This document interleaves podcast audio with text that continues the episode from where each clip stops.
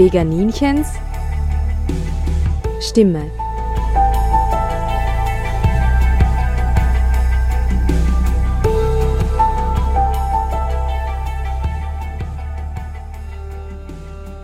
Hallo Welt, hier spricht das Veganinchen.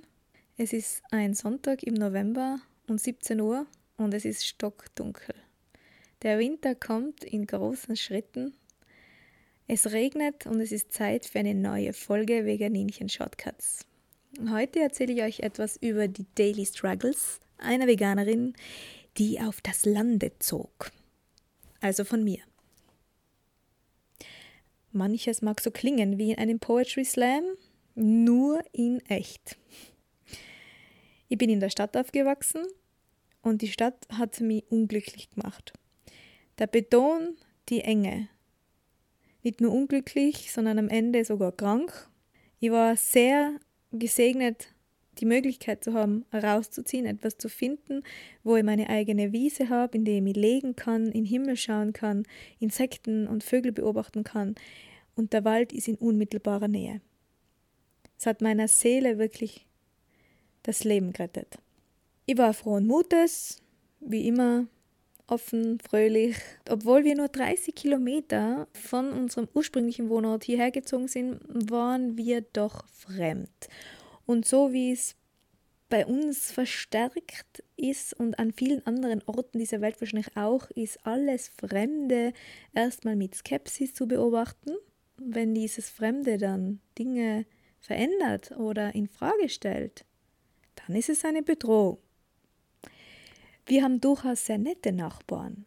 Aber die Allgemeinheit, würde ich sagen, und was auch die Wahlergebnisse ähm, immer wieder so ins Gesicht schmettern, nicht aufgeschlossen gegenüber Neuem. Selbst wenn sie noch niemals persönlich Kontakt gehabt haben. So auch mit uns. Was machen wir anders? Mal angefangen von den Dingen, die beobachtbar sind, unser Garten schaut anders aus. Er ist äh, niemals mit einem Rasenmäher gemäht worden. Er darf blühen. Er zieht natürlich Tiere an, die andere versuchen zu vertreiben oder zu vergiften. Er reiht sich nicht ein in die Form der anderen. Er ist sehr individuell. Anders, für manche chaotisch und hat komplett andere Blumensorten, nämlich Einheimische. Und Dinge dürfen sein, wie sie sind und werden nicht zurechtgestutzt. Dann haben wir auf unserem Auto, das ein Erdgasauto ist, also das, ähm, ich fühle mich immer schlecht wegen meinem Auto, aber das ist einfach das Beste, was ich habe daraus machen können.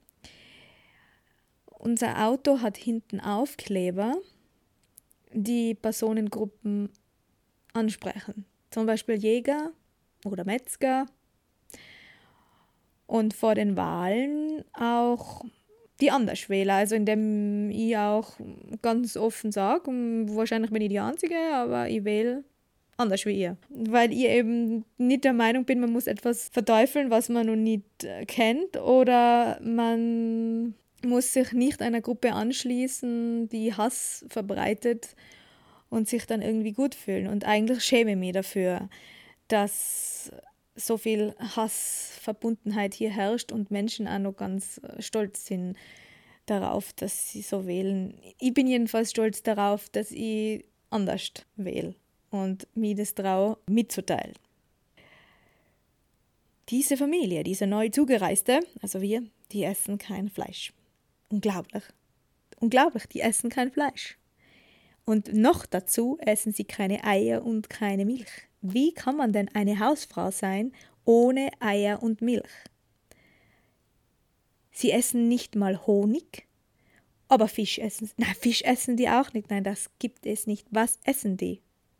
Das Gras, das in ihrem Garten wächst? Wovon leben die? Und wovon sollen wir leben, wenn alle so wären? Tatsache, bin ich darauf angesprochen worden. Wovon sollen wir leben, wenn alle so wären wie ihr? Auf die Antwort, dann bau Gemüse an, habe ich die Antwort dann bekommen. Ja, das geht da bei uns nicht, weil da ist dann der Hirsch, der frisst dann das ganze Gemüse auf. Darauf wollte ich dann sagen, mh, mm, sobald der Hirsch die Schnauze raussteckt, wird er ja sowieso von euch abgeschossen, aber ich habe das Gespräch dann vorher lieber beendet. Dann habe ich es gewagt, dem Dorfwirt den Begrüßungsschnaps abzuschlagen, weil ich eben keinen Alkohol brauche und dieser Schnaps meiner Meinung nach immer so, ja, passt schon, passt schon.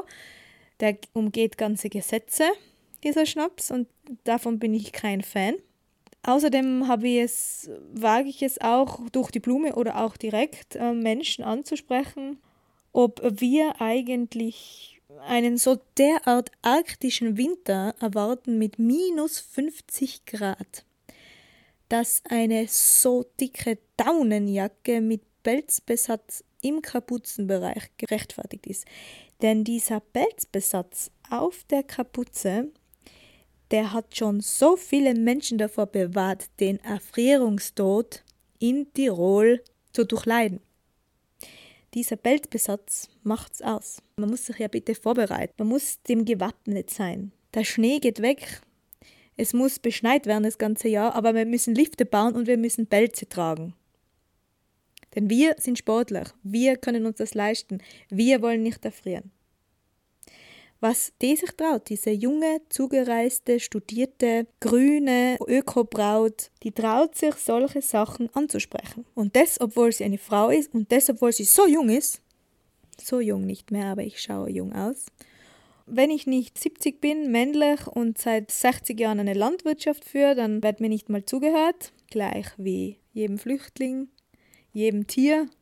Es wird mir einfach aberkannt, dass ich auch ein Recht habe, was zu sagen, was zu fühlen. Eine Sache möchte ich nur erwähnen, die mir zu Ohren gekommen ist. Und zwar ist bei einem Stammtisch über mich gelacht worden.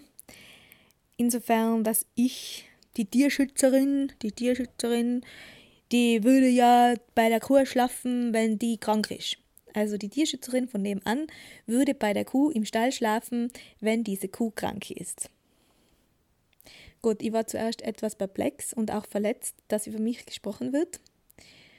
Habe dann aber nachgedacht und habe mir gedacht, hm, ja, ich würde bei dieser Kuh schlafen, wenn die Kuh krank ist.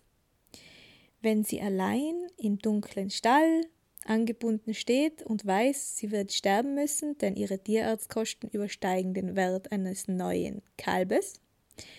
Und deswegen wird eigentlich nur mehr auf ihren Tod gewartet. Ich würde bei dieser Kuh schlafen. Ich bin stolz darauf, dass ich das mache und ich bin stolz darauf, dass ich jedes Lebewesen als fühlend anerkenne und nicht mich selber als etwas Besseres sehe. Das wird ja auch oft gesagt, Veganer, ihr denkt doch, ihr seid was Besseres. Nein, eben nicht. Ich sehe mich eben gleich auf dieser Stufe wie diese Kuh und ich möchte nicht, niemals, dass wenn es mir so schlecht geht und ich den Tod vor Augen habe, dass ich da allein irgendwo sein muss, in Angst. Das versuche ich dann auch, wenn ich es verhindern kann oder zumindest ertragbarer machen kann, auch keinem anderen Lebewesen anzutun. Das ist meine Antwort auf diese böse Stammtischgeschichte. Man muss sich das einfach nur vorstellen, wenn ich, wenn ich wirklich die Chance dazu kriegen würde, ihnen das so zu sagen, wie ich es da sagen kann. Die würden mir nicht einmal zwei Wörter zuhören, die würden mir einfach nur auslachen, ja. Schade. Das Struggle dabei ist wirklich auch freundlich zu bleiben oder sachlich zu bleiben. Und bei manchen Sendungen oder Episoden denke ich mir, hm, jetzt war ich wieder zu progressiv, aggressiv, impulsiv. Und dann fahre ich wieder an einem Stall vorbei, wo die Kühe, Kuh, Kuh, Kuh, Kuh, Kuh, im Dunkeln in ihrem eigenen Dreck stehen und dann sehe ich einen Transporter mit 100 Schweineschnauzen und dann denke ich mir, nein, du hast noch viel zu leise gesprochen und du hast noch viel zu wenig gesagt, weil eigentlich solltest du schreien. Für diese 100 Leben, die da an dir vorbeifahren, die verdienen es, dass du schreist und dass viele Menschen schreien und zwar schreien Herz auf, Herz auf mit dem Verbrechen endlich, bitte Herz endlich auf, macht's doch die Augen auf. Und deswegen werde ich wahrscheinlich nie diesen Mittelweg finden, wie spreche ich am besten, wie kann ich am besten kommunizieren mit Menschen, bla bla bla bla bla. Ich habe ja schon etliche Seminare belegt und immer was anderes gehört und probiert und gecoacht und was weiß ich. Ich kann einfach nur so präsentieren, wie es gerade in mir vorgeht. Ich sehe die wahre Gefahr darin, aufzugeben oder klein beizugeben, indem ich mir sagen lasse, dass es nichts bringt. Es ist manchmal schon so, dass ich mir denke, bringt's was? Bringt es was? Hört wer zu? Setzt wer was um? Ich sehe Veränderungen in Großstädten, ich sehe Veränderungen auf Social Media. Ich sehe, dass Menschen sich denken, ich möchte das eigentlich nicht, dass Tiere leiden und dass immer mehr Menschen aus dieser Haltung, ich kann sowieso nichts tun, in die Haltung gehen, ich kann was tun und dann was verändern. Da, wo ich wohne, sehe ich keine Veränderung. Und das ist etwas, was ich eben jeden Tag fühle und das drückt einen schon sehr nieder. Aber indem man dann glaubt, was andere zu einem sagen, indem sie dann sagen, ich weiß, dass das nichts bringt, weil wir seit Jahrhunderten es schon so machen und du wirst es nicht verändern. Das sagt doch nichts anderes als sei einfach still. Sei still und geh den Weg des geringsten Widerstandes. Wir machen das so, weil das ist für uns am bequemsten und wenn wir den Tieren ihre Rechte absprechen, dann ist alles gut. Dann läuft's weiter und niemand muss unbequeme Dinge denken. Also bin ich ständig damit beschäftigt und es gelingt mir eigentlich immer noch sehr gut, mutig zu sein, mutig zu bleiben, stark zu sein, stark zu bleiben für die Tiere. Je öfter ich an solche Dinge stoße, wie Menschen, die mich auslachen oder anzweifeln und dann wieder an Stellen vorbeifahre, desto stärker ist die Emotion und desto stärker ist der Wille für die Tiere weiterzumachen. Weiter, weiter, weil sie können es nicht. Sie können es nicht. Ich habe heute in der Früh einen Podcast angehört von Laura Seiler und sie hat über Schöpfungskraft gesprochen.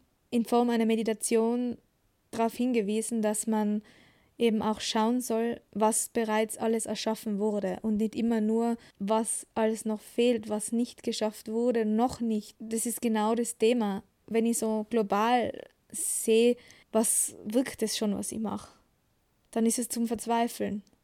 Aber wenn ich die kleinen Dinge sehe, dass ich die Woche wieder zwei Kaninchen gerettet habe oder einer Freundin geholfen habe oder mit einem Menschen ein gutes Gespräch geführt habe und der dann sicher an mich denkt und an die Tiere dann. Das sind Erfolge und die muss man sich wirklich vor Augen halten und es hilft ungemein, stark zu bleiben.